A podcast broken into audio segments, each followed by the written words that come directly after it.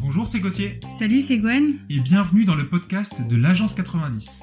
Dans cette émission, nous décryptons les dernières actualités du marketing digital. Et nous vous partageons toutes nos astuces pour booster la croissance de votre entreprise. A tout de suite et bonne écoute.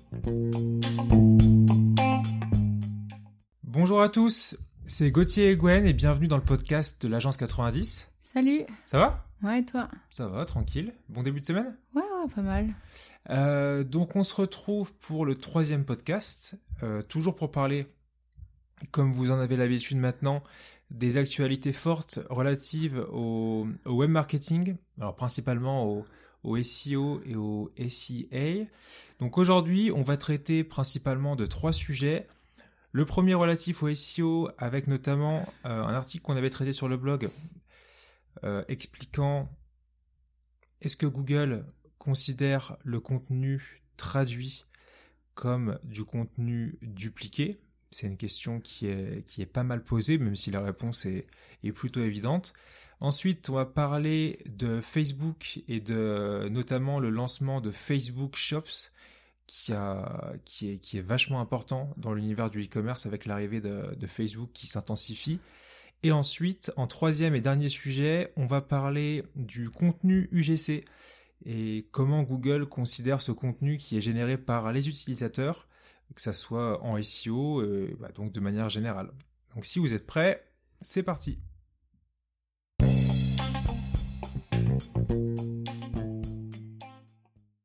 Premier sujet, on va parler du contenu dupliqué et principalement du contenu qui est traduit euh, à partir d'une langue étrangère vers la langue française ou vice-versa, peu importe euh, finalement.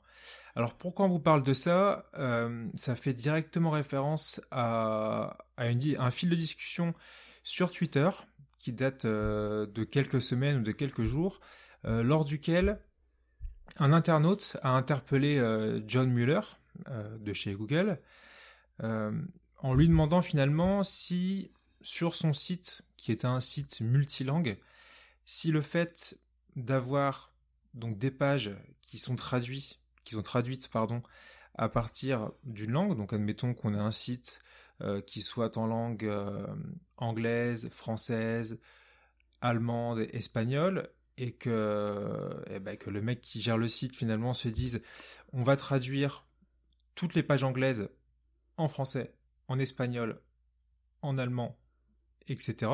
Est-ce que ça, aux yeux de Google, c'est considéré comme du contenu dupliqué Donc en gros, est-ce que finalement le fait de traduire euh, du texte d'une langue vers une autre est considéré comme du contenu dupliqué par Google? Euh, C'est une question qui est beaucoup posée. Euh, bah forcément pour ceux qui connaissent le SEO et qui connaissent un petit peu moins le SEO, et question à laquelle John Mueller de chez Google a répondu de manière assez claire et simple, en disant que pour Google, du contenu dupliqué était considéré comme du contenu, comme du nouveau contenu, finalement. Donc, non, le contenu traduit, euh, j'ai peut-être dit contenu dupliqué, traduit, bref, tout ça pour dire que le contenu traduit, aux yeux de Google, est considéré comme, euh, du contenu, euh, du nouveau contenu finalement. Alors attention à bien sûr traduire le contenu de manière propre. On peut traduire un contenu, euh, évidemment, il y a plein de gens qui vont traduire du contenu automatiquement. Il y a plein d'outils ouais. qui, euh, qui, le, qui, le, fait très bien. Cependant, et c'est ce que recommande John Mueller, c'est d'apporter une qualité à ce contenu traduit en faisant forcément une repasse manuelle, euh, parce que parce que forcément les les, les, les, les, logiciels qui font ça actuellement vont pas le faire à la perfection, donc toujours faire une repasse manuelle, repasser sur, le, sur les éléments de langage, sur, sur les formulations de phrases, et finalement, bah, ce nouveau contenu qui sera traduit et localisé finalement pour une cible ou une audience, une langue, un pays spécifique, sera considéré comme, euh, un contenu, euh, non dupliqué, un vrai contenu. Donc là-dessus, il n'y a, pas de problème. Euh, mais attention, encore une fois, encore une fois, ça pose des questions. Et notamment le, le tweetos a, rebondi à cette réponse sur Twitter en disant finalement que si c'est pas contenu, si c'est pas euh, considéré comme du contenu, euh, du contenu euh, dupliqué et donc puni par Google, finalement, bah, quelqu'un peut, de mal intentionné, peut très bien scraper Donc aspirer tout le contenu d'un site, qu'il soit en français, en anglais, etc. Et puis le reproduire dans une autre langue finalement. Donc là-dessus, ça ouvre la porte à pas mal à pas mal, à pas mal de, pas mal de dérives. Donc et là-dessus, John Mueller de, de, Google a répondu que bah, effectivement c'est quelque chose de possible, mais là ça sort du cadre légal de Google et, euh, et l'entreprise californienne ne peut rien faire là-dessus. Effectivement, mmh. c'est quelque chose. Les contenus peuvent être traduits librement d'une langue à l'autre. Parfois, ça va faire des sites clones. C'est euh, qui sont traduits d'une autre langue, donc là-dessus on peut rien faire, donc c'est assez dangereux. En revanche, la question à se poser, c'est est-ce que Google un jour, euh, euh, avec avec avec ses robots, avec son avec ses, algorithmes de neuron matching, etc. Est-ce que Google va un jour pouvoir identifier ce contenu traduit et le considérer comme dupliqué? Alors honnêtement, je pense pas, parce que déjà en, 2000, c'était en 2011 ou 2012, Matt Cutts euh, avait été interpellé là-dessus, sur est-ce que le contenu traduit euh, est considéré comme du contenu dupliqué. Déjà à l'époque, non. Euh, mais recommandait quand même de localiser le contenu, de, bah, faire une repasse manuelle, etc. Et maintenant, en 2020, presque dix ans après, la situation est toujours la même. Et de toute façon, ça serait un bordel terrible si Google se mettait à pénaliser les contenus traduits. Déjà, comment comment euh, identifier les contenus traduits? Parce qu'il y a traduit avec tel ou tel logiciel euh, comme euh, Google Translate, Sistran, C'est une repasse manuelle aussi derrière ça. c'est Voilà, et après là il y a la repasse manuelle, la localisation, l'adaptation du contenu. Donc ça sera un bordel pas possible si Google se mettait à chasser les contenus traduits d'une langue à l'autre. et puis, je veux dire que les dépêches, les dépêches de l'AFP sont communiquées à tous les journaux, donc les journaux vont parfois euh, traduire en anglais pour un site international une dépêche de l'AFP, euh, tout le monde va le faire, donc ça va créer des contenus dupliqués, enfin, ça sera un bordel pas possible. Pareil pour des fiches produits, par exemple, on a un mm. nouvel iPhone qui sort, qui sort, Apple communique la fiche technique de l'iPhone officielle, donc tu as tous les e-commerce qui vont aller euh, qui vont aller la, la, mettre telle qu'elle sur le site, la traduire, etc. Enfin, ça créerait trop trop de problèmes. Et finalement, c'est pas ça qui qui nuirait à la qualité du web. Mm. Enfin, je, je pense pas, du moins. Euh, du moment que les contenus sont traduits avec une repasse manuelle de qualité, etc. Même s'ils sont traduits, parfois citer la source euh, euh, par rapport à laquelle c'est traduit, je pense pas que pense pas que ça, ça pose de problème. Donc donc voilà. Donc si vous êtes dans cette situation et que vous avez un site multilingue par exemple, ça peut être une solution de, de traduire automatiquement ou pas, mais avec une repasse manuelle des contenus. Et quoi qu'il arrive, si c'est ça, essayez de montrer aussi à Google que, vous avez des pages multilingues. Donc, ils proposent la même chose, mais dans des langues différentes, avec une audience différente. Donc, pour ça, intégrer des balises hreflang sur vos pages, euh, pour indiquer vraiment le pays euh, que vous ciblez, parce que c'est un pays, c'est une zone géographique que, ces, langues doivent, cibler, de l'anglais canadien, de l'anglais US par exemple, euh, de l'anglais UK, du français belge. Euh, voilà, les balises hreflang vont aider vraiment à localiser votre contenu, pas à éviter le contenu dupliqué. Euh, si vraiment vous avez du contenu dupliqué, par exemple, euh, entre du français pour un site belge et du français pour un site français et un français pour un site québécois, effectivement, ça va être compliqué d'avoir des contenus différents, mais il faut faire cet effort pour essayer d'adapter le contenu sur des peut-être des recherches locales. Peut-être qu'au Québec, il y, y, a des recherches qui sont des formulations qui sont recherchées différemment qu'en France, et certainement d'ailleurs. Donc là-dessus, il faudra faire l'effort de réécrire un contenu différent. Et si deux articles, en fait, euh, deux sites parlent d'un même article qui a été traduit, donc de ce même article, la priorité va être donnée à celui qui le poste en premier, en fait, qui publie l'article en premier. Si le texte est similaire, en fait, enfin, vraiment très... Ah bah là, ça crée une situation de contenu. Tu veux dire que tu as, un contenu source en anglais, et tu as deux sites français qui se mettent à le traduire automatiquement un peu, et donc ça donne le même résultat. Ouais. Ah bah là, du coup, ça fait un contenu dupliqué entre les deux contenus traduits. Ouais.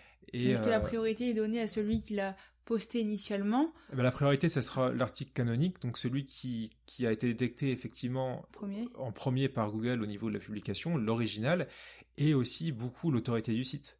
Euh, même même si même ah si un, ah petit un petit blog va, hmm. publier l'article en premier, mais à côté tu as tu as les numériques, euh, par exemple .com qui va poster le même article traduit avec l'autorité du site ton petit blog sera invisible, même si les numériques l'a publié un petit peu après. Ok. Donc, euh, donc ça, faut bien faire gaffe. Ça, évidemment que ouais, c'est quelque chose auquel faire attention. Et, ensuite, voilà, les hreflang, donc pour indiquer à Google que vous avez plusieurs langues, plusieurs pages, plusieurs langages, etc. et dans la Search Console, évidemment, si vous utilisez, et c'est recommandé, un nom de domaine par pays, donc admettons que vous avez, je je sais pas, construire une maison.fr pour la France, mais aussi construire une maison.ca pour le Canada, construire une maison.co.uk pour le Royaume-Uni, indiquer pour chaque domaine dans la Search Console euh, le pays cible euh, visé pour chaque site. Pour ça, il y a une option euh, ciblage international dans la Search Console qui permet de dire vraiment l'audience cible de chaque page, de chaque URL, enfin de chaque, oui, de chaque, de, chaque domaine. et ça, c'est super important. Donc, n'hésitez pas à le faire. Et, et, voilà. Voilà pour ce sujet. N'hésitez pas si vous avez des questions par rapport à, par rapport à ce sujet qui est, qui est pas mal soulevé. Et si c'est bon pour toi, Gwen, on peut passer au deuxième sujet qui concerne Facebook Shops. Alors, euh, à tout de suite.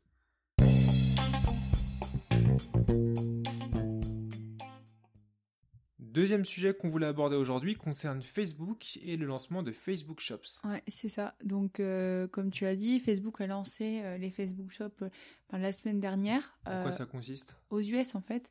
Euh, bah, en fait, c'est simple, c'est les shops, ça va permettre aux vendeurs de vendre leurs produits euh, directement sur euh, bah, le réseau social. et ça va permettre du coup aux acheteurs d'acheter ces produits-là sans passer par le site du vendeur. C'est-à-dire que tout se fait ou tout va se faire sur le réseau social. Donc on va pouvoir commander sur Facebook, commander sur Instagram. C'est quand même une belle avancée. Donc ça veut dire que une entreprise, ouais. n'importe, hein, même TPE, PME, pourra mettre en vente ses produits sur Facebook et Instagram. Mhm.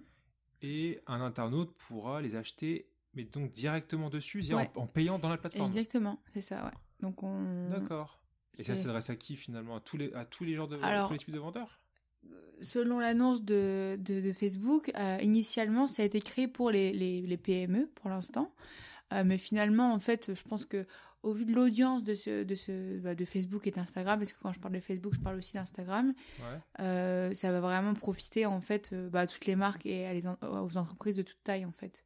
D'accord. Parce que j'avais vu, enfin, je pense que tout le monde a vu, euh, déjà maintenant, il y, a, il y, a, des internautes de Facebook qui mettent en vente, par exemple, je sais pas, une caravane. Euh, oui, ouais, c'est différent, ça, encore Facebook bah, Du coup, ça, c'est Facebook Marketplace. Et euh, même si c'est proposé aussi aux professionnels, ça reste malgré tout un peu, on va dire, enfin marginal. C'est plutôt pour les particuliers. Là, on s'adresse vraiment aux entreprises. C'est plus le bon coin, en fait. Oui, voilà, c'est ça. Ouais. Et donc, la partie Facebook Shop, euh, ça va être un onglet supplémentaire qui sera ajouté euh, à votre page d'entreprise, à votre page marque euh, Facebook. Et donc là, vous allez pouvoir bah, vendre vos produits et les, les internautes vont pouvoir commander directement depuis votre page. D'accord, donc ça c'est pour l'instant c'est en test qu'aux US. Ouais, qu'aux États-Unis on n'a pas vraiment de date pour la France, mais ça devrait venir d'ici les prochains mois en fait. Et donc voilà, euh, euh, les, les, gros avantages pour les marques, c'est que du coup, vous allez vraiment pouvoir euh, personnaliser votre, votre store. Donc, vous êtes assez, libre au niveau de la, de la, de la créativité. Vous allez aussi avoir la possibilité de, générer du trafic via ce store, c'est-à-dire que vous allez pouvoir lancer des campagnes bah, pub pour rediriger sur ce store-là. Donc, c'est aussi bien pour les personnes qui ont qui, qui, qui n'ont peut-être pas encore de site internet, mais du coup qui veulent du coup tout maximiser sur Facebook. Ouais. Euh, donc c'est du développement et des ressources en moins pour ce genre, pour ces personnes-là.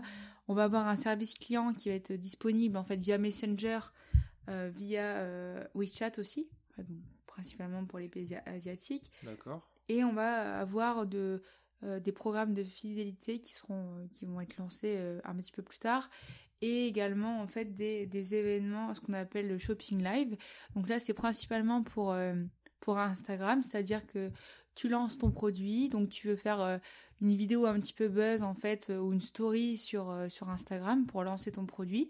bah, les gens en fait qui vont regarder ta vidéo, les spectateurs vont pouvoir directement acheter le produit ah en cliquant et en fait ils vont rester sur, sur, sur le réseau social et vont pouvoir acheter ton produit.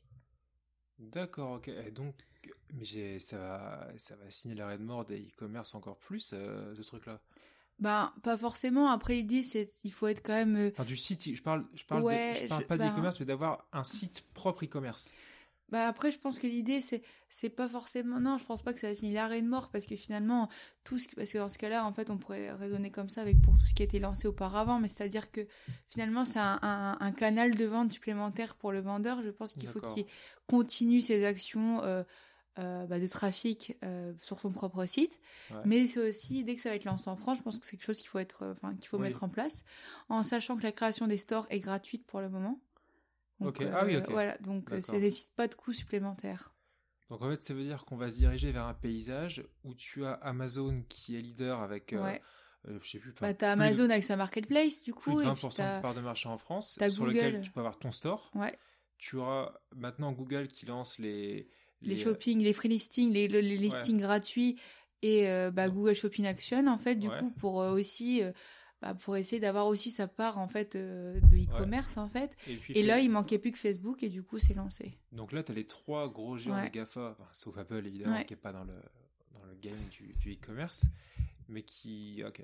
Bah, c'est ce qui manquait un petit peu à Facebook parce que Facebook finalement et Instagram euh, sur, bah surtout du moins Instagram, c'est, ils sont très forts pour la découverte produit. Les gens aiment bien passer un petit peu de, de, de, de temps là-dessus. C'est un peu comme quand on se balade sur Pinterest, on aime bien être inspiré par des choses.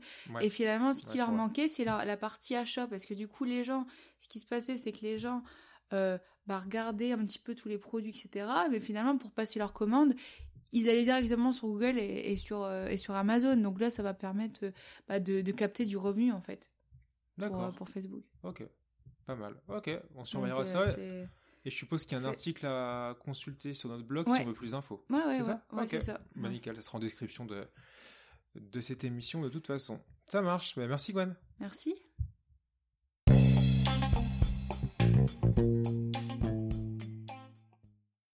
Troisième sujet et dernier sujet que l'on va aborder aujourd'hui, cette fois-ci on va revenir dans la sphère SEO pour parler de contenu UGC.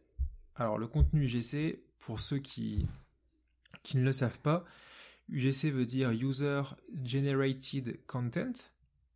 C'est en fait le contenu, bah, comme son l'indique en anglais, qui va être généré par un internaute sur un site web, euh, par un utilisateur. Par exemple, quelqu'un va publier sur un article euh, un commentaire, quelqu'un va publier un avis avec un commentaire sur une fiche produit, euh, ou quelqu'un va poster un message sur un forum, ça va enrichir donc cette page-là, ce type de page-là d'un contenu, mais qui n'est pas publié par le webmaster, par le propriétaire du site, mais par l'internaute. Donc c'est ce qu'on appelle le contenu UGC, et euh, bah, qui devient forcément très très important depuis des années maintenant avec la prédominance des avis, la confiance faite aux avis clients, les commentaires.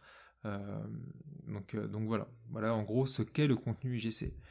Et ce qui est intéressant, c'est que toujours reparler pour revenir à notre bon vieux John Mueller de chez Google, euh, à travers une vidéo récente euh, qui fait partie de la série des vidéos Ask Google Webmasters, euh, John Mueller a indiqué que finalement le contenu UGC était considéré finalement comme le contenu principal publié par, par le webmaster de la page. C'est-à-dire qu'au niveau de l'importance pour le SEO et pour le ranking d'une page, le contenu que va publier le webmaster, par exemple, on va prendre l'exemple euh, d'une fiche produit euh, sur un site e-commerce. Bah, je vais prendre sur l'exemple de la Redoute parce que voilà, on connaît un petit peu. Quelqu'un qui va euh, le, le, site La Redoute qui a publié une fiche produit avec le contenu, la description, etc. et qui a reçu des avis clients, des commentaires. Ces avis, donc le contenu UGC, sera considéré comme d'importance égale pour Google et pour le classement des, pages en, SEO, dans le résultat organique. Donc ça c'est plutôt intéressant, parce que ça conforte le fait finalement que ce contenu généré par les utilisateurs, eh ben, ça, devient quelque chose déjà pour le taux de conversion, euh, pour donner confiance au produit, c'est primordial, mais aussi pour les moteurs de recherche, euh, pour enrichir le contenu de la page avec du langage naturel notamment, qui a été publié par les internautes. Euh, voilà, ça confirme que c'est quelque chose d'important et considéré comme, essentiel par Google. Donc c'est à dire qu'il faut favoriser ça, aussi qu'il faut permettre d'indexer ce contenu. Euh, je pense surtout à pas mal d'e-commerce. Le contenu GC peut prendre d'autres formes, hein, mais je, J'ai les avis clients e-commerce qui me viennent en tête. Beaucoup d'e-commerce qui utilisent des solutions tiers comme Bazaar Voice par exemple, euh, qui de base proposent l'intégration de ces, euh, de ces avis clients dans la page en JavaScript. Euh, donc ça c'est quelque chose à éviter parce que alors même si Google a fait de forts progrès sur la lecture, la compréhension, l'exploration, l'indexation du JavaScript, il est quand même vraiment recommandé d'avoir du HTML en dur vraiment dans la page. Donc, euh, il faut que ce soit vraiment intégré sur le site et pas forcément ben, passer par un prestataire annexe. Si, si, si, mais tu peux passer par un prestataire. Mhm. mais, mais voir pour que ce contenu, enfin ces avis soient dans le code en, HTML dans ta page. D'accord, ouais. Et pas en JavaScript. parce mhm. que, voilà, parce que forcément, c'est pour le SEO, c'est-à-dire que ce contenu sera moins bien pris en compte. Donc ça, c'est une première chose. Ensuite, ça veut dire aussi que si ce contenu est considéré comme d'importance égale par rapport au contenu que vous publiez, euh, veillez bien à le modérer, à le lire, à l'approuver. Enfin, de toute façon, c'est dans 90% des cas. J'imagine que quand quelqu'un soumet un commentaire ou quelqu'un met un peu de message sur un forum, etc., ce, ce contenu est modéré et validé par vos soins. Parce qu'il faut bien faire attention, ça je vais le dire, c'est que John Mueller indique que, étant donné que ce contenu est validé par vos soins, c'est que vous avez pris connaissance de la qualité et de la pertinence de ce contenu, et donc finalement que vous l'approuvez sur votre site. Donc c'est pour cette raison qu'il est considéré comme votre contenu principal publié par vos soins. C'est parce que vous avez donné votre accord pour que ce contenu soit publié, en le modérant. Donc ça c'est une part importante, on va le voir par, la suite. Donc voilà, donc euh, modérez votre contenu. Si par, euh, dans des situations, par exemple, si vous autorisez des auteurs à écrire parfois des, des, des, contenus pour telle ou telle page et que ce contenu va être publié automatiquement, à ce moment-là, faites en sorte que ce contenu publié automatiquement soit déjà mis en no-index sur votre page jusqu'au jusqu'au moment où vous validez bien ce contenu et que donc du coup ça passera en, en ça passera en indexation pour les robots des moteurs de recherche. Mais bon, dans tous les cas, c'est quand même bien mieux de, modérer et d'approuver ce contenu manuellement. Ensuite, dernière chose, euh, concerne, ça concerne les liens. Donc, on sait qu'il y a beaucoup de stratégies de netlinking, enfin si on peut appeler ça stratégie entre guillemets, euh, mais qui s'orientent vers la publication de commentaires dans les blogs, la publication euh, de messages dans les forums par exemple. alors ça va peut-être faire rigoler certains, mais c'est encore beaucoup, beaucoup, euh, beaucoup, euh, beaucoup répandu, même dans les forums d'ailleurs. Euh, et la question était de savoir est-ce que les liens que l'on va poster dans ce contenu UGC sont aussi pris comme des backlinks publiés par le webmaster de la page? Ce qui serait logique parce que finalement, quand John Muller indique que c'est le contenu UGC est, est considéré comme le contenu principal parce que vous l'avez validé et donc que ça correspond à vos critères de pertinence pour la mhm. page, en général, quand on valide ce type de contenu, le lien qui est intégré à l'intérieur, on jette un œil et donc on valide ce lien aussi. On regarde vers quel site il dirige. Donc c'est normalement une validation de la qualité du lien également. Mais pour cette question des liens, John Muller précise finalement que il faut utiliser absolument, enfin entre guillemets, le l'attribut réel UGC, donc UGC, pour ces liens sortants, pour indiquer à Google que ce sont des liens, mais que ce sont, que ce sont des liens assimilés à du, euh, à du contenu UGC. Donc, c'est un peu pour les déprioriser du coup? Bah, C'est plutôt une indication pour Google. J'ai l'impression que Google finalement, même si c'est étonnant, hein, euh, a peut-être du mal à identifier ces liens euh, en tant que lien faisant partie d'un contenu publié par l'utilisateur UGC et donc essaye peut-être de les classifier pour sa data ou peut-être pour les dévaluer, c'est possible aussi, euh, en demandant au webmaster d'attribuer, de mettre en place, d'intégrer cet attribut pour chaque lien posté dans les, euh, mm. en contenu UGC. Donc euh, je trouve ça pas très clair parce que finalement, d'après ce discours à dire que le contenu, le commentaire est considéré comme à valeur égale avec du contenu publié par le webmaster de la page, par le propriétaire du site, le lien qui est par la même occasion validé, en même temps que le commentaire, devrait être aussi considéré comme un backlink, mhm. mais à valeur égale dans, le contenu de la page, qui n'est pas euh, forcément ce, cet attribut réel UGC. Même si, encore une fois, on sait que plus le backlink, le lien, pardon, va être intégré bas dans la page, au moins il y aura de l'importance. Et moins il va balancer de, mm. de, de, jus de lien, de popularité euh, pour le PageRank euh, à, la page, à la page liée. Donc de base, de toute façon, les liens placés en bas dans les commentaires, etc., en sera dévalué. En ah. sachant que, est-ce que du coup les les liens dans les commentaires en fait en nofollow enfin c'est principalement du nofollow du coup déjà ou euh, euh ben, pas forcément il y a des liens non il y, a, dans beaucoup dans beaucoup de mm. cas les liens par exemple dans les commentaires de blog sont en nofollow. Donc là-dessus euh, ils ne sont pas pris en compte du tout par Google. Même si Google a indiqué l'année dernière que maintenant il faut un ratio. c'est non même pas non non, je pense que c'est je pense que ce sont des conneries. Je pense que les liens nofollow sont pas du tout pris en compte. C'est clair ils sont pas suivis euh, ils sont, c'est comme si voilà, la popularité ne passe pas. Euh, mais Google a quand même indiqué que maintenant que nofollow était considéré comme un indice maintenant. Pour, euh, donc c'est toujours assez vague, faut voir ce, qui, ce, que ça va donner. Peut-être que des choses vont changer concernant le nofollow, mais, mais ça dépend. Et oui, non, il y a quand même des sites qui, qui, qui permettent l'intégration de liens en, dofollow. Mhm. donc qui sont suivis et pris en compte par, par le crawler des, des moteurs de recherche. Euh, donc voilà, voilà pour cette, euh, pour ce, pour ce, pour ce dernier podcast, enfin pour ce dernier podcast. Alors on se parle évidemment.